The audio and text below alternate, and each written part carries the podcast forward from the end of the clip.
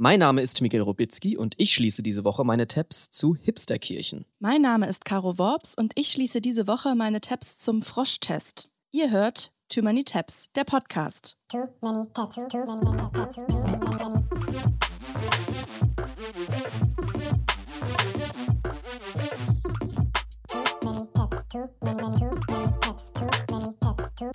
many, Wieder alles im Griff. Oh, auf dem sinkenden Schiff. Oh, ich bin negativ. Keine Panik auf der Titanic. Land in sich, wir sterben nicht. Ja, willkommen zurück, Miguel. ich bin negativ. Ich bin freigetestet heute Morgen. Herzlich willkommen bei Too Many Tabs in unserer Wahlheimat, der ARD-Audiothek. Endlich sind wir wieder zusammen im Studio. Wir waren jetzt beide Corona-positiv hintereinander. Und jetzt sehe ich dich endlich mal wieder. Wie schön. Ja, wie findest du, wie ich aussehe? Super. Ich sehe gesund aus. Wieder, Richtig oder? gesund. Richtig gesunde Gesichtsfarbe. Richtig negativ siehst du aus. Ja. Ich hätte so gerne mit dir den deutschen ESC-Vorentscheid geguckt. So konnten wir jetzt nur drüber chatten. Ja. Sag mal, wie findest du denn unseren Song für Liverpool? Deutschland und der Eurovision Song Contest ist ja so eine Geschichte, die so ein bisschen Beziehungsstatus, es ist kompliziert. Kompliziert wie Blut und Glitzer, willst du sagen? Äh, ungefähr so kompliziert und es, ich glaube, es liegt ein bisschen an den Strukturen dahinter und wie wir diese Songs wählen. Ich möchte mich da jetzt nicht zu weit aus dem Fenster lehnen. Ja, also ich bin, also von denen, die dabei waren, fand ich Lord of the Lost die Gewinner am sympathischsten. Ja, bin ich gespannt, wie viele Punkte wir dann holen. Bin ich auch gespannt. Ich gucke auf jeden Fall immer den ESC und bin da auch dieses Jahr dabei und ja, Ich auch immer. großer Fan. Forever. Caro, letzte Woche wurde ein Video hochgeladen mit mir und zwar war ich zu Gast bei Auf Klo, dem Funkformat. Was ja auch von Maria Popov moderiert wird, die bei uns ja auch im Podcast zu Gast Genau, war. letztens. äh, die hat bei uns über Hodenparfüm geredet und Mhm. ich war am Anschluss direkt an dem gleichen Tag, war ich dann quasi zu Gast bei ihrem Format. Sie war quasi nur Voice-Over-mäßig als Stimme dabei und hat das nicht moderiert und ich musste zusammen mit dem Podcast-Kollegen Zuher Jasmati musste ich auf äh, spicy Sex Confessions aus der Community reagieren. Und du, ich weiß, dass du Spicy Sex Confessions liebst. Ich mag schon, also ich bin ja des Gossips nicht abgeneigt und so und de deswegen habe ich da auch zugesagt und habe mich total gefreut darauf und muss sagen, es war wirklich echt eine, echt eine tolle Erfahrung. Es war wirklich so, so wie man sich vorstellt. Also ein ultra nettes Team, alle sind total sensibel und quasi während man das Mikro angesteckt bekommt, wird man dreimal gefragt, ob wirklich auch alles okay ist und alle sind so lieb. Wenn du da von außen dazu kommst, bist du automatisch das größte Arschloch im Raum. Und so habe ich mich da auch schon gefühlt. Ich so war, okay, ich meine, wir arbeiten ja jetzt schon in einem Kontext, es sind nicht, dass die Leute hier in unserem Umfeld nicht lieb sind oder so, aber es wo eher schon mal so zynische Sachen gesagt werden oder mal derbere Witze und Sprüche und so weiter. Und das war da halt gar nicht. Und dementsprechend musste ich mich da der Atmosphäre so ein bisschen anpassen. Und es hat aber trotzdem total Spaß gemacht und ich habe mich wirklich extrem wohl gefühlt. Ich habe mir gedacht, krass, dass so eine Insel, eine Oase des Wohlbefindens überhaupt in der deutschen Medienlandschaft äh, möglich ist. Schön. Es war wirklich total schön. Und dann war es ja so, dass ich da quasi zum Interview war und ich wusste wirklich überhaupt nicht, was da kommt. Ich habe mich da reingesetzt und ich musste wirklich nur, wie in so einem Reaction-Video, halt auf Sachen reagieren, die da vorgelesen werden. Auf Klo ist ja ein Format, das sehr auf so sexuelle Aufklärung, Enttabuisierung und sowas geht. Und dementsprechend werden da halt sehr harte sexuelle Themen angesprochen. Und ich war dann natürlich darauf vorbereitet und ich wusste auch, was da kommt. Dann wurden da zum Beispiel so Sachen vorgelesen wie, ja, ich hatte Sex mit einem One-Night-Stand und dieses One-Night-Stand wollte von mir, dass ich Affengeräusche mache, ob das sein Kink ist, ob ich da mitmache. Und ich habe mitgemacht und es hat mir Spaß gemacht. Sowas auf die Art. So, das schockiert jetzt nicht. So, wir beide sind ja Domian erprobt. Ne? wir, Ja, kennen ja, wir also- haben ja einiges gehört schon. Da waren auch Affen im Spiel, aber Ja. auf andere, andere Art und Weise. Kennst du das mit dem Affen im Zoo, das Nee. dann am Ende sich als falsch rausgestellt hat? Da hat eine Frau angerufen und gesagt, es ist ein bisschen wie der Sexdelfin, dass sie sich so in den Affen verliebt hat, die Tierpflegerin. Hat Domian gesagt, da musst du sofort rauskommen. Oh. So, aber brich das sofort ab mit dem Affen. Brech das ab mit dem Brich Ab- das mit dem Affen sofort ab. Und dann hat Latoya Jackson aufgelegt und Ja, und dann hat sie ihn irgendwie geprankt. Da war das irgendwie so eine Ah, okay. Anruferin, die Ja, sich was okay. ausgedacht Nervig. hat. Aber zurück zu deiner Geschichte. Ja, genau. Das war so ein bisschen der Vibe und ich musste da reacten und äh, es hat total viel Spaß gemacht. So, dann wurden aber dann immer, nachdem diese Confessions der Community gemacht wurden, wurde dann immer so ein bisschen so nachgefragt, ob man selber auch Geschichten hat, die man hier loswerden möchte oder ob man irgendwas zu erzählen hat und so. Und da braucht man schnell eine gute Geschichte, ne? Genau, da braucht man dann schnell gute Geschichten und ich war nicht vorbereitet auf die Situation. Ich meine, du kennst mich, ich bin jetzt nicht derjenige, der jetzt seine Pubertät in den vollsten Zügen ausgekostet hat, sage ich mal vorsichtig. Es war dann eben so, dass hier mein Co-Host, Zuher, eben wirklich die wildesten Geschichten angefangen hat zu droppen von ich hatte Sex im Bundestag, ich hatte Sex im, in der öffentlichen Buslinie und sowas. Und ich äh, saß daneben und fing dann immer so an zu sagen, ja nee, ich habe eigentlich dann jetzt nichts zu sagen. Mm, Ja, nee, zu dem Thema habe ich jetzt eigentlich auch nichts zu sagen. Nee. Ich habe immer viel Knetgummifiguren gemacht. Ja, das wissen die Leute nicht draußen. Ich habe äh, früher in meiner Pubertät viel Animationsfilme gemacht oder so Knetfiguren ge geknetet und so und habe das gemacht, statt an Menschen rumzukneten, habe ich an meinen Tieren rumgeknetet. Aber egal. Das war so ein bisschen die Situation und die haben davon natürlich ganz viel rausgeschnitten, weil ich einfach nicht delivered habe und man will natürlich ein guter Gast sein und will natürlich für das Format gute Geschichten liefern und so. Na klar. Und ich wusste auch, dass dann halt schon viel rausgeschnitten wird und dann war es dann irgendwann so, dass ich so dachte, okay, ich lüge mir jetzt, ich lüge jetzt irg- einfach irgendwas. Scheiße, ich Scheiße. brauche eine Ich Sexgeschichte. brauche jetzt schnell schleunigst eine Sexgeschichte. Diese Und ich habe auch mir dann nichts Wildes ausgedacht, sondern das erste, was mir eingefallen ist, war, ich wurde mal beim Masturbieren erwischt. Okay. Und nicht mal das stimmte. Und es wurde auch rausgeschnitten, weil ich glaube, die haben im Schnitt einfach gemerkt, es war viel zu low Selbst das und klang- selbst das war gelogen. Richtig, es war viel zu low, es ist die langweiligste Sache. Und ich habe das dann trotzdem so mit so einem, nicht ohne Stolz erzählt, weil ich mal, ich erzähle jetzt auch mal was. Und es wurde Gott sei Dank rausgeschnitten.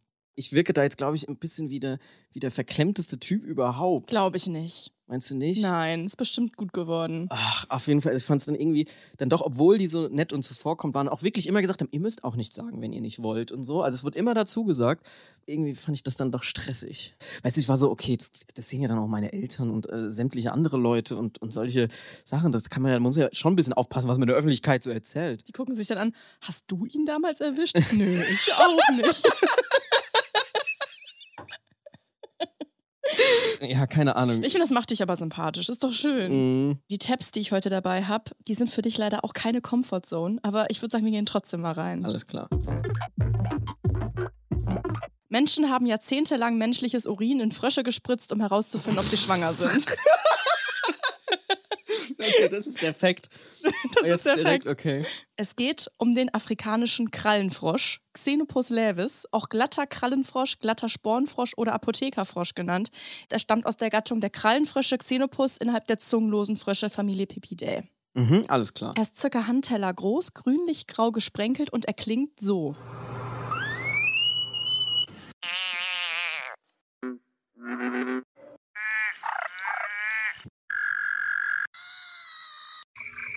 Also das war ein kleiner Ausflug in die Welt der Froschsounds. Der afrikanische Krallenfrosch ist also eher so ein ruhiger Kollege und hat derart chillend Millionen von Jahren in Teichen und Flüssen in Subsahara-Afrika verbracht, bis ihm in den 1930er Jahren ein Strich durch die Rechnung gemacht wurde von einem britischen Wissenschaftler namens Lancelot Hogben, was ich finde, was klingt wie so ein Zaubertrank Professor aus Hogwarts. Der wird beschrieben als talentiert, aber jähzornig und mit schriller linker Politik. Ich weiß nicht genau, was das heißen soll. Vielleicht ist er irgendwie mit Neonazis auf Friedensdemos gegangen oder so. Schrille linke Politik. I don't know. Also er ist auf jeden Fall ein Character, Lancelot Hogben, der Froschforscher. Und der hat jahrzehntelang schon Hormone untersucht, indem er sie eben in Amphibien injiziert hat. Und dann ist er nach Südafrika gezogen und hat dann da den Krallenfrosch gespottet und mit dem diese Experimente fortgeführt. Diese Froschart, die gab es nämlich da so oft und die war so easy to work with, dass Hogben sehr viel Zeit mit diesen Fröschen verbracht hat. Und er hat wirklich absurde Experimente gemacht. Er hat zum Beispiel 1930 einem Frosch Extrakte aus dem Gehirn eines Ochsen eingespritzt. Why not halt? Und als Reaktion darauf hat der Frosch dann einfach angefangen, Eier zu legen. Also es war eine What? total zufällige Entdeckung. Und ich finde, Ochsenhirn im Krallenfrosch ist halt wirklich sehr zufällig. Und klingt wie ein Buch von Heinz Strunk. Ochsenhirn ist mein Gemüse. Ochsenhirn am Krallen. und dann hat Oma den, das Ochsenhirn von hinten an, an, an ihre Waden gequetscht und dann äh, Rektal in den, Kna den rektal in den- Krallenfrosch. in den knackigen Oma-Popo und einen Gruß gemacht. Auf jeden Fall wusste man in der Wissenschaft damals schon, dass der Urin von schwangeren Frauen Hormone enthält, die in der Hypophyse, in diesem Teil des Gehirns gebildet werden. Die Hypophyse ist so eine erbsengroße Drüse im unteren Gehirn und die beeinflusst die Entwicklung der Eierstöcke. Und dann hat Lancelot Hogben sich gedacht, wahrscheinlich mit dem Frosch in der einen Hand und dem Ochsenhirn in der anderen, jetzt hornig lachen. Yes, dieser Frosch könnte funktionieren als lebender Schwangerschaftstest. Ist er zurückgezogen nach Großbritannien und hat eine Krallenfroschkolonie mitgebracht, mit seinem Kollegen so eine Froschzucht hochgezogen und dann bewiesen, dass diese Krallenfrösche zuverlässig Eier legen, wenn sie dem Urin schwangerer Frauen ausgesetzt sind. Und diese Form von Schwangerschaftstest wurde dann Hockben-Test genannt. Also die Frau, die pisst dann auf den Frosch drauf Ja. und dann kommt hier von hinten, ko- kommt dann hier Oma und denkt, denkt sie, oh je, oh je, oh nein, oh nein. Also nicht ganz so. Also es ging wirklich super unkompliziert. Du hast einfach den Urin einer Frau genommen und den dann ganz frisch unter die Haut in den dorsalen Lymphsack eines weiblichen Krallenfrosch gespritzt und abgewartet. Und wenn die Froschfrau dann innerhalb von fünf bis zwölf Stunden Eier produziert, dann weiß man, dass die Menschenfrau schwanger ist. Das ist der Hockben-Test oder auch Froschtest. Und der hat wirklich jahrzehntelang sehr zuverlässig funktioniert. Wa- ist nicht verrückt. Wann wurde das denn gemacht? das wurde in den 1930ern gemacht. Also noch gar nicht so lange her. Noch gar nicht so lange her. Und bis in die 60er Jahre war das der gängige Schwangerschaftstest. Wirklich? Ja, absurd. Hä, in die 60er Jahre? Bis in die 60er Jahre, ja. Dann wurde der erste chemische Test, aber auch auf dieser Basis das heißt, so unsere entwickelt. Urgroßeltern, war das in Deutschland der, der gängige Schwangerschaftstest? Unsere also Urgroßeltern unsere, haben auf ja, Frösche unsere- gepisst. Meine Großeltern noch hätten dann auch auf Frösche pissen können. oh je, oh je, oh wei, oh wei. Und das war übrigens nicht der erste Schwangerschaftstest, für den Tiere benutzt wurden. 1927 haben deutsche Wissenschaftler nämlich jungen weiblichen Mäusen tagelang menschlichen Urin injiziert und dann die Mäuse seziert, um zu überprüfen, ob die Eierstöcke größer waren als normal. Und dann später sind sie umgestiegen von Mäuse auf Kaninchen. Und irgendwie hat man gedacht, dass die Kaninchen sterben würden, wenn der Test positiv war. Daher kam dann der geflügelte Ausdruck The Rabbit died für Schwangerschaft. Dazu muss man aber sagen, dass die Kaninchen einfach immer gestorben sind, weil die halt seziert wurden. Natürlich sterben die da, wenn du sie aufschlitzt. Also eine sehr blutige Angelegenheit, der Kaninchentest. Da war es schon deutlich einfacher mit den Fröschen, weil die danach einfach normal weitergelebt haben. halt in Gefangenschaft und ständig voller Pisse, aber immerhin bis zu 30 Jahre. Ach du Scheiße. Das ist schon nicht so ein geiles Leben. Nee. In den 30ern und 40ern wurden dann Millionen von diesen Krallenfröschen südlich der Sahara eingefangen und nach Europa, Nord- und Südamerika, Australien und Japan und so weiter exportiert. Und dadurch war der Krallenfrosch sogar in den 30ern mal kurz fast ausgestorben, ist dann in den 40ern aber wieder massenhaft nachgezüchtet worden. Und es gab dann überall riesige Xenopus-Kolonien, denen man guten Gewissens ordentlich menschlichen Urin einspritzen konnte. Und wie gesagt, bis in die 60er ist das so passiert, bis halt ein Folgetest entwickelt wurde, der direkt nach diesem Hormon sucht. Es ist jetzt aber halt nicht so, dass man, wenn man jetzt den Verdacht hatte, schwanger zu werden, gesagt hat, ah, fuck, ey, oh, ich bin kurz weg, ich hol schnell einen Apothekerfrosch oder so. Das, war, das waren halt Labortests, die in sehr dringenden medizinisch relevanten Fällen gemacht wurden, halt vom der Apothekerin durchgeführt. Also man konnte jetzt nicht einfach mal eben so erfahren mit dem Frosch, ob Auf man schwanger war. Und dann, Genau. Und man konnte dann dadurch natürlich auch nicht frühzeitig entscheiden, ob man jetzt eine ungewollte Schwangerschaft beenden wollte. Das hat man dann einfach ja, früher oder später gemerkt, ob man schwanger ist oder nicht. Und da bin ich noch ein kurzes Side-Rabbit-Hole abgetaucht zu anderen weirden Schwangerschaftstests aus der Geschichte. Im alten Ägypten wurde zum Beispiel auf Getreidekörner uriniert, um zu gucken, ob die halt anfangen zu keimen. Im alten Griechenland wurde wohl über Nacht eine Zwiebel in die Vagina eingeführt und dann am nächsten Tag der Atem kontrolliert. Das ist eine dumme Idee. Dann, Sie roch wie Zwiebel aus dem Mund. Dabei ihr Ah, Gesicht grobkörnig und mit Hör voller auf. Nasenschmand. Aufgeschlitzt und Ja. aufgepisst. Zwiebel in der Vagina ist wirklich so ein goldener Handschuhplot. Ja, wirklich. Unwissenden Damen stecken sie immer eine Zwiebel in die Vagina. Ob jemand schwanger ist, zum Beispiel im Mittelalter hat man geglaubt, man erkennt es daran, dass man auf einen Schlüssel oder ein Türschloss pinkelt und guckt, wie das dann aussieht. Dann gibt es noch so einen- einen Arzt im 16. Jahrhundert, der hat behauptet, man könnte an den Augen einer Frau erkennen, ob sie schwanger ist. Und außerdem gibt es noch so angebliche Haushaltsmittel wie auf Zucker, Pinkeln oder auf Löwenzahn oder auf Bleichmitteln, was man niemals machen sollte, Obacht, weil man so, wie ich zufällig rausgefunden habe, Tränengas erzeugt. Oh. Kleine Warnung. Aber zurück zu Lancelot Hockman und den Fröschen. Also der Hockman-Frosch-Test ist die Grundlage unserer modernen Schwangerschaftstests. Und die wissenschaftliche Karriere von Hockman, die ging dann auch weiter. Der hat dann nochmal so einen riesengroßen Bestseller geschrieben, Mathematics for the Million, Mathematik für alle. Hm. Und die wissenschaftliche Karriere des afrikanischen Krallenfroschs ging auch weiter. Erstmal natürlich durch seine Rolle als Walking-Schwangerschaftstest, der die gesundheitliche Versorgung für Frauen weltweit verbessert hat.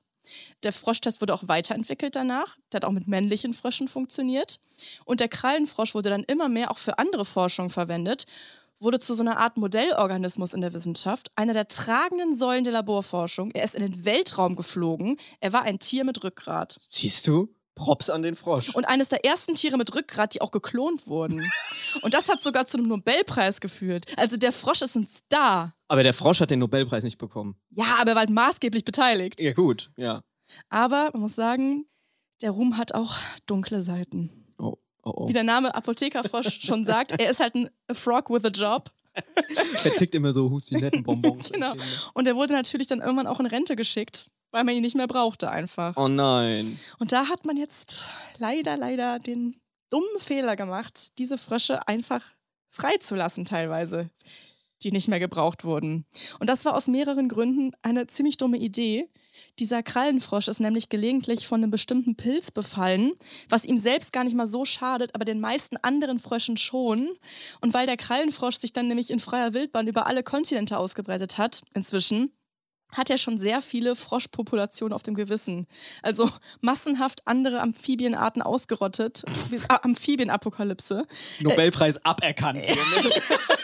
Er gilt tatsächlich als einer der Ursachen für das globale Amphibiensterben. Uff. ja, ganz großes Uff. Also andere Arten können das wohl irgendwie auch übertragen, aber der Krallenfrosch gilt auf jeden Fall als massiver invasiver Schädling inzwischen. Tiefer Fall, oder? Vom Star der Wissenschaft zum invasiven Schädling. Hm. Karriereknick. Karriereknick. Und in Deutschland ist zum Beispiel auch die Wechselkröte und der Springfrosch nachweislich gefährdet. Dadurch, dass man die Frösche eben freigelassen hat, haben die sich weltweit angesiedelt. In Südamerika, Nordamerika, Japan und auch in Europa. Besonders in Frankreich, Portugal und Italien. Wir wissen halt, wie man lebt, ne? Deutsche Vita und so. Teilweise wohl auch in Deutschland. Und dieser Krallenfrosch ist halt relativ groß und frisst allen anderen Fröschen die Nahrung weg und hat auch keine natürlichen Fressfeinde, weil seine Haut auch noch giftig ist. Also der ist irgendwie Endboss, dieser Frosch. Und in Großbritannien sind auch einige Frösche aus Laboren entkommen und haben sich in Südwales ein neues Leben aufgebaut. Lieb. Hier musste ich so lachen, guck mal. Wie so eine alte Burg in Wales. Dunraven Castle was one of two sites where the frog settled. So, ha, wir haben keinen Bock mehr in so Pissbecken zu sitzen. Wir ziehen jetzt ins Schloss. Zero fucks given. Wir sind raus. Man weiß bis heute nicht genau, wie das passiert ist. Und es wurden einige Populationen dort gesichtet in den 70ern und 80ern. Und in den 2000ern wurde dann so ein Programm beschlossen, um die auszurotten, weil die halt saugefährlich sind fürs Ökosystem aus Angst vor dieser Pilzübertragung. Aber sie haben keinen einzigen Frosch in diesen Fallen gefangen, was vielleicht daran liegen könnte, dass sie diese kalten und trockenen Winter in diesen Jahren nicht überstanden haben. Und da habe ich gelesen, Mehr als 1200 Fangversuche in den Jahren 2010 und 2011 führten dazu, dass am 19. Mai 2010 nur ein erwachsenes Männchen gefangen wurde. Derselbe Frosch, der in den vorangegangenen fünf Jahren neunmal gefangen worden war. So, und ich glaube jetzt nämlich, die Schwangerschaftstestfrösche, die afrikanischen Krallenfrösche, leben in Wales im Untergrund. Und dieser Frosch, der schon neunmal gefangen wurde, ist der V-Mann, der V-Frosch. Der V-Frosch. Der lässt sich einfach immer fangen, damit die Behörden in Wales aufhören zu suchen. Also, ich finde, ich finde Krallenfrösche. Geile Theorie. Also Krallenfrösche für mich alles in allem Problematic Kings und Queens. Letzte Woche waren mal wieder die Kids Choice Awards, Mhm. diese Nickelodeon-Veranstaltung. Ja, kenne ich. Da, wo die Promis immer mit so grünem Schleim übergossen werden. Genau, erstmal war ich überrascht, dass es die noch gibt. Ich habe die irgendwie die letzten Jahre nicht so mitbekommen. Früher so als Kind hat man das manchmal gesehen, aber, aber Wenn eher so zufällig. Ja, ich auch. Wenn also wenn es zufällig lief. So, die waren jedenfalls letzte Woche. Ich habe die dieses Jahr das erste Mal seit Jahren wieder mitbekommen über TikTok. Da sind ein paar Videos auf meine For You-Page gespült worden und ich habe mich da so ein bisschen durchgeswiped, äh, wie wir Kids das eben machen. wir haben ja gerade schon gesagt, ne, da werden diese Promis mit den Glibber überschüttet. Das ist jetzt nicht die seriöseste Preisverleihung. Aber Kids Choice. Aber Kids Choice und zum Beispiel haben die Kinder dieses Jahr auch entschieden, dass der Transformer Optimus Prime fürs Lebenswerk den Preis bekommt. Überreicht von Pete Davidson. Das fand ich geil. Also, das ist schon einfach eine unterhaltsame äh, Sache. Lebenswerk. Ja, fürs Lebenswerk ist geil, oder? Und er hat dann auch eine Dankesrede gehalten und so. Der war, war zugeschaltet. Optimus Prime war aber nicht der Einzige, der eine Rede gehalten hat, sondern auch der Gewinner als bester Male-Schauspieler, Joshua Bassett. Mhm. Äh, Joshua Bassett, Schauspieler, 22 Jahre alt und berühmt geworden durch, weißt du? High School Musical, die Serie, das Musical, das, Das- Film, die Serie. High School Musical, das Musical, die Serie Ah ja, heißt okay. die Serie. Ist eine Disney Plus Serie über eine neue Theatergruppe, die den Film High School Musical, die Als Musical macht in Richtig, einer Serie. In einer Serie. Da ist Joshua Bassett, hat Von da Christopher Nolan. High School Musical Inception. ja. Genau, da hat Joshua Bassett mitgespielt, zusammen mit Olivia Rodrigo. Die haben quasi zusammen so eine neue Generation von Disney-SchauspielerInnen eingeleitet. 2019 hat die Serie gestartet. Wir sind ja total mit der ersten High School Musical-Filmreihe Absolut. aufgewachsen. Absolut, das ist genau unsere Generation von Disney-Leuten. Insofern habe ich damals, als die Serie jetzt rauskam zu dem Film, habe ich da auch wieder reingeguckt, aber ich glaube nie fertig geguckt. Ich habe nicht mal reingeguckt, muss ich sagen. Das war so 2020 kam es dann auf Disney Plus, als gerade Anfang Pandemie war, als man so viel Zeit hatte, Fernsehen zu gucken. Aber ich kann mich nicht mehr erinnern, ob ich die erste Staffel fertig geguckt habe oder nicht. ich habe stattdessen alle Folgen Glee geguckt. die habe ich auch geguckt dann nochmal. Das war genau das ist nochmal ein anderer Tab. Das ist nochmal ein anderer Tab. So, und Joshua Bassett wurde eben genau für diese Serie jetzt auch wieder ausgezeichnet mit dem Kids Choice Award und hat da folgende Dankesrede gehalten. I'd like to thank my lovely supporters. I'd love to thank the cast and crew of High School Musical, the mus- musical, the series, and I'd love to thank my Savior Jesus Christ. I want to say something. There are a lot of people here who are burdened, brokenhearted, and have been beaten down by life. And I'm here to tell you, for those of you who have lost hope, there is a very real God who loves you more than you will ever possibly know. Okay? His promise is peace, and my testimony is my healing. Die Kinder haben alle richtig Bock auf den Jesus Talk. Ja, also er bedankt sich bei der heiligen Dreifaltigkeit. Joshua Bassett Supporters, Cast and Crew von High School Musical, das Musical die Serie und Jesus Christus. Und sagt allen ja, wenn es euch gerade irgendwie schlecht geht, don't worry, es gibt Gott. Genau. Ja, wer Joshua Bassett und die ganze Bubble um die Serie verfolgt hat, den hat es jetzt nicht überrascht, dass er da plötzlich bei den Kids Choice Awards ähm, von Jesus Christus gefaselt hat, weil Joshua Bassett innerhalb der letzten Monate schon so hier und da mal so sehr christliche Tweets gepostet hat, wie zum Beispiel den hier. Caro, du hast da so eine Vorlesestimme. Kannst du den mal bitte kurz einlesen? Jesus Christ is the only way. His death and resurrection are historically documented. Turn away from hate, seek forgiveness and come home to him. Amen. Genau, danke. Also er ist irgendwie religiös geworden, irgendwie ist da was im Busch und die Fans haben die ganze Zeit schon so gemutmaßt, bis er dann im Februar sich tatsächlich hat öffentlich taufen lassen und davon auch ein Video auf Twitter gepostet hat. Uh, my name's Joshua, and long story short, I uh, I grew up Christian, and I ran the other way as far as I could go in pursuit of truth, and that only ended in uh, addiction, depression, uh, suicidal ideation, eating disorders, etc. And no other teacher gave me anywhere near the peace that Jesus Christ did.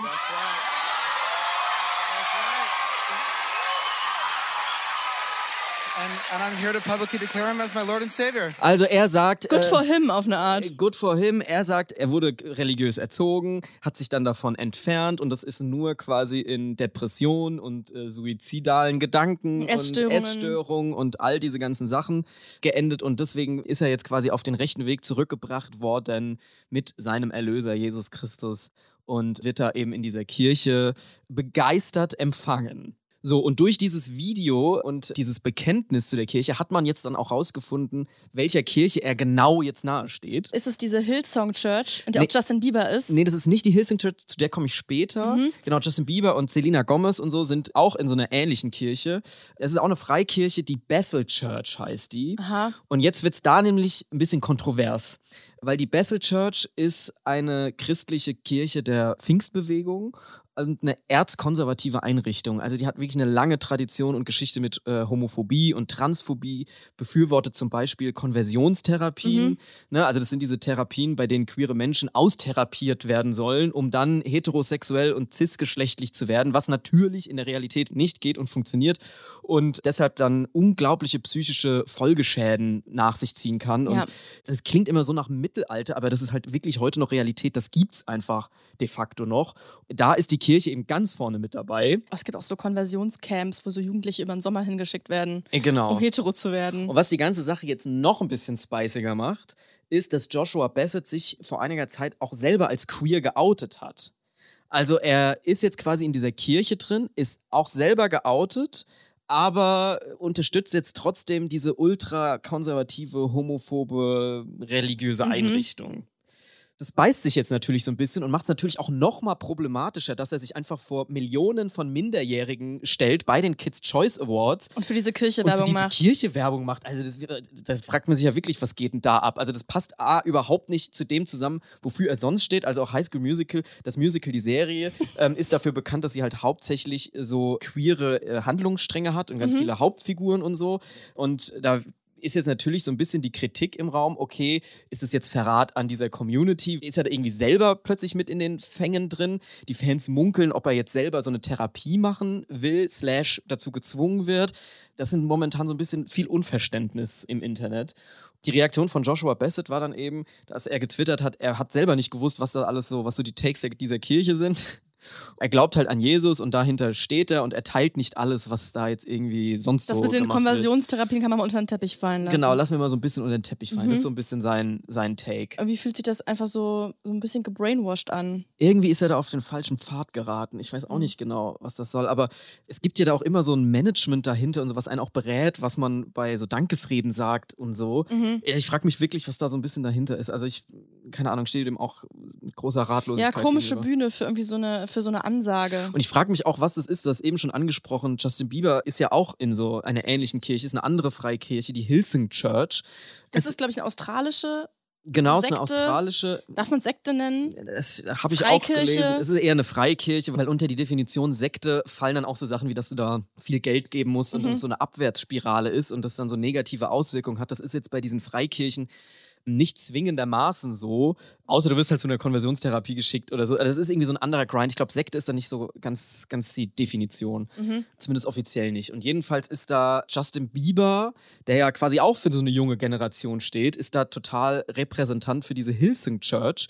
Selena Gomez ist da auch drin, Ah, das wusste ich nicht. Hailey Bieber auch und Kylie und Kendall Jenner sind da auch mit in Ah. dieser Hillsong Church und die posten auch immer so regelmäßig so religiöse Sachen auf Social Media und verweisen dann immer auf diese Kirche. Das kommt nie vor bei den Kardashians. Es ist irgendwie dubios. Vielleicht haben die dann einfach gutes Management, die das Ja. äh, versuchen zu vertuschen. Aber auch bei der Hillsong Church ist quasi ähnliche Situation, auch ultra homophob, sehr konservativ, gegen Abtreibung, gegen Sex vor der Ehe. Also so total konservative Werte aus einfach vergangenen Zeiten. Trotzdem sind da so junge Leute, die eigentlich für Aufbruch und eine neue Generation stehen und so, sind da irgendwie da so mit drin und so begeistert davon. Irgendwie finde ich das komisch. Ich bin nicht dahinter gekommen, was das für eine Connection ist. Mhm. Also man kann, so alte Hollywood-Riege, da weiß man ja von vielen, so Tom Cruise und John Travolta und so, Scientology Scientology und sowas, sind genau. und so verschiedene andere Sekten, wo so Promis zwischenzeitlich mal irgendwie drin gesteckt haben. Ja. Dass irgendwie so ganz junge Stars in so ultrachristliche Freikirchen gehen. Ich fand es auch komisch und bin deswegen da nochmal so ein bisschen in meine TEP-Recherche gegangen und habe zur Hillsong Church recherchiert, weil die gibt es nämlich auch in Deutschland. Die ist hier total aktiv, jetzt im Gegensatz zu der Bethel Church, wo Joshua Bassett dabei ist. Mhm. Ist die Hillsong Church auch in Deutschland, hat die verschiedene Ableger und da habe ich mir so ein paar Videos angeguckt und so. Und das ist wirklich echt. Also ich habe mich so eingecringed hier und da, weil das sind echt so mehr so Konzerte als Gottesdienste. Die sind in so Konzerthallen. Alles hat so eine Hipster-Ästhetik. Ich finde, Freikirchenmusik ist ein Cringe-Garant. Total. Und die machen das, inszenieren das wirklich wie so große Happenings. Gibt so im, im Internet so Musikvideos mit so christlichen Texten, aber mit Leuten, die so aussehen wie so Bandmitglieder von Provinz oder Oh, sowas Jeremias kenn ich, sowas kenn ich. Annenmai Kantereit Ja. und sowas. Oh, wirklich. Hier mal so ein Clip aus dem Gottesdienst, jetzt kein Gesang, aber so wird es dann schon immer eröffnet. Lass uns Gott Gegner, keiner vergleichbar. Herzlich willkommen zu unserem Gottesdienst. Auch alle, die online dabei sind, herzlich willkommen in Ravensburg. Schön, dass ihr am Start seid. Wir sind mitten im Thema, The Art of Joy. Der Grund, warum wir, weil wir Freude erleben dürfen, ist, weil Jesus immer noch auf dem Thron sitzt. Weil Jesus hier ist, mitten unter uns. Hey, ich habe heute Morgen was gemacht. Shameful about me zum ersten Mal. Und zwar bin ich durch die Reihen gegangen und ich habe jeden Platz gesegnet. Oh, guilty pleasure. Ja. Ich geb's zu, ich habe jeden Platz gesegnet. Das erinnert mich ein bisschen an Bibel TV hatte eine Zeit lang eine Late-Night-Show. Ja, stimmt. Das ist auch so ein bisschen der Vibe. Stimmt. Auch so diese, äh, diese O-Bros, es gibt ja auch so diese christlichen Rapper und so. Ja, ja, genau. Und ChristfluencerInnen und so. Äh, Genau, also irgendwie ist das, ist das eine riesige Bubble. Total. Und ich fand das einfach irgendwie kurios, dass so junge Leute da plötzlich so, so anfällig sind dafür. Also ne, natürlich, es gibt Religionsfreiheit in diesem Land und jeder äh, kann das glauben, was er will. Ja. Aber es ist so, wenn es dann mit so konservativen Werten und dann plötzlich so antifeministische und, und homophobe irgendwie Züge hat, dann verstehe ich nicht, warum junge Leute, die eigentlich für was anderes stehen und kämpfen, da so mit drin sind. Also da bin ich wirklich äh, leider ein bisschen so, habe ich kein Verständnis für. Also klar, das ist die eine Sache, wenn du da halt reingeboren wirst und damit aufwächst und dann irgendwie deine Familie da drin ist und dann Werte daran festmachst und irgendwie dein Leben danach ausrichtest. Ja. Natürlich äh, gibt Religion immer, kann Leuten irgendwie total Halt geben und Stabilität geben und so. Das ist natürlich einfach krass, wenn so vehement halt solche Werte vertreten werden, wie man sollte vielleicht queere Personen zur Konversionstherapie schicken. Ja. Und wenn das dann eben so erzkonservative Züge irgendwie annimmt. Ja, total. Und ich habe irgendwie das Gefühl, dass so diese jungen Leute dem Ganzen so auf den Leim gehen, weil da eben so diese mega coole, mega hippe Inszenierung mit diesen LED-Wänden, mit einer Band, alle in coolen Klamotten, wenn das alles so inszeniert ist und die im Internet da irgendwie quasi Akquise machen und Leute versuchen ranzuziehen, finde ich das irgendwie ganz komisch. Man muss auch dazu sagen, dass halt keine echten Pastoren mit einer theologischen Ausbildung sind, die da sprechen, sondern die haben sich dann einfach selber eine neue Bezeichnung ausgedacht, Campus-Pastoren, die halt einfach heißen, ja, okay, wer hat Bock hier äh, auf der Bühne zu stehen und wer, wer mag hier reden, so, ne?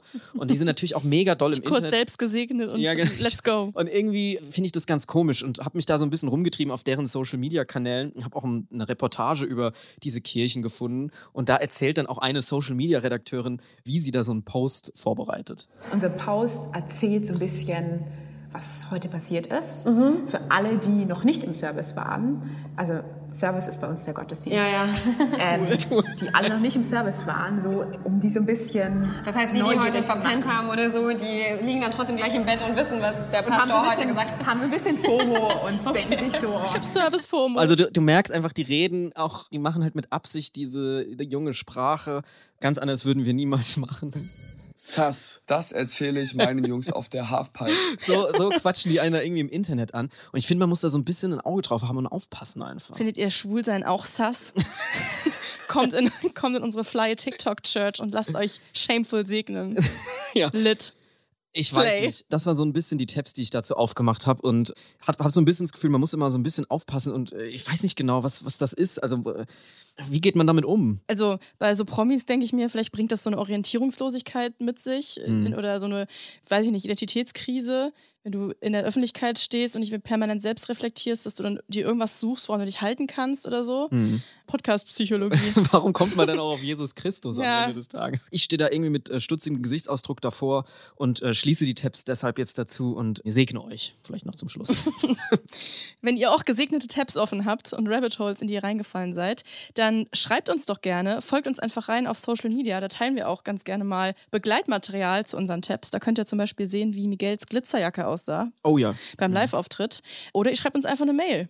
An too many tabs at ndr.de oder ihr schreibt uns auf unseren Socials auf ähm, at äh, Caro Worps und at ähm, ähm, ähm, Miguel Erausa. Das ist wirklich ein guter Heinz Strunk. Dankeschön, Caro, kannst auch Heinz Strunk nachmachen. Nee, ich kann Viktoria Swarovski. Wenn ihr uns offene Tabs schickt, dann habt ihr heute wieder die Chance, 10.000 Euro zu gewinnen. Sehr spezifische Zielgruppe heute Ja, Heinz. Strunk und Viktoria Schwarowski. Okay, bis nächste Woche. Bis nächste Woche. Moment, Moment, wir haben noch Cross-Promo. NDR Cross-Promo, Cross-Promo. Weißt du, was ich mich manchmal frage?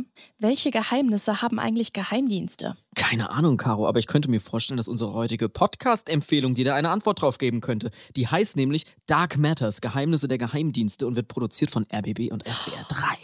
Wow, oder? In Dark Matters geht es um Geheimdienstfälle aus Deutschland. In der aktuellen und ersten Folge geht es um Heinrich den 13. Prinz Reuß, der ja im Dezember 2022 verhaftet wurde, weil er mit Reichsbürgern einen Putsch geplant hat. Und zwischendrin gibt es auch immer mal wieder kürzere Erklärfolgen, in denen zum Beispiel erklärt wird, wie der deutsche Verfassungsschutz funktioniert. Jeden Mittwoch kommt eine neue Folge in der ARD-Audiothek auf swr3.de und überall da, wo es Podcasts gibt. Link ist wie immer in den Show Notes. Crosspromo Ende. Too Many Tabs ist eine Produktion von TRZ Media im Auftrag des NDR. Wir sind eure ModeratorInnen, Miguel Robitzky und Caroline Worps. Producerin Henny Koch. Ausführender Produzent TRZ, Robin Drömer. Ausführende Produzentin NDR, Johanna Leuschen. Redaktion NDR, Melanie Litzbar. Musik, Joel Delato. Neue Folgen gibt es immer mittwochs in der ARD Audiothek und überall da, wo es Podcasts gibt. Too many tabs, too many tabs, too many tabs, too two two two two